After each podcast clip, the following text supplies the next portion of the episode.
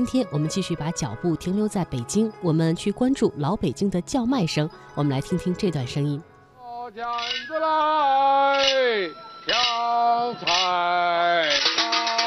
哎，谁修的脚底？我冰耳朵喽。我小时候啊，跟着父亲呢，在北京呢下街吆喝。我生在东小市呢，这北京的南城的东小市啊，是咱们全国的华北地区的一个销售手工业作坊的市场。见螺丝来，家里是很穷，这顿饭吃了以后，下顿饭还没辙呢。七十多年了，张振元一直忘不了那胡同里的吆喝声，那是他童年的声音，那是老北京城的声音。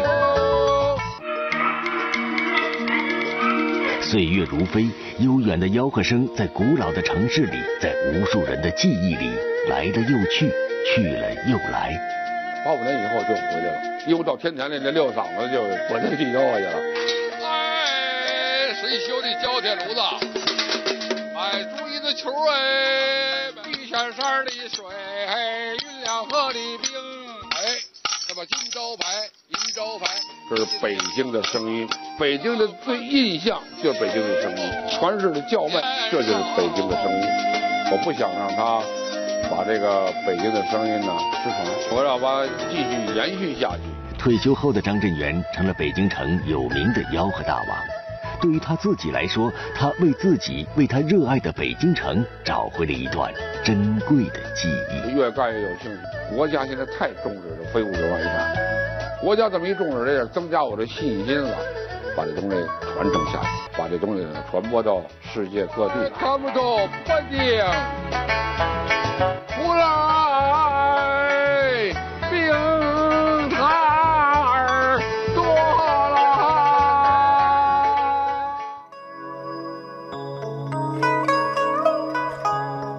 刚才大家听到的这个声音的片段呢，是老北京的一位民间艺人张振元关于他的一个采访录音。他对于老北京的声音可谓是情有独钟。其实许多在北京成长起来的人也会有着同样的感受。北京文化人王开岭先生在他的《天上的那件事》当中这样写道：“对老北京来说，有两缕声音最魂牵梦绕，歌哨与空竹。”他深情和细致地描述这些声音。安静的年代，无论串胡同还是住庭院，只要稍留神，耳朵就会飘入它们。二者的音容又近乎姐妹，嗡嗡嘤嘤，如梦如幻，清越绵长。而不同的是，一个在高处急掠，一个于低空回荡。其实啊，有些声音已经消失在记忆的深处，历史的深处。老舍先生茶馆里那些老百姓的感叹，钟鼓楼上曾经回荡着晨钟暮鼓的声音。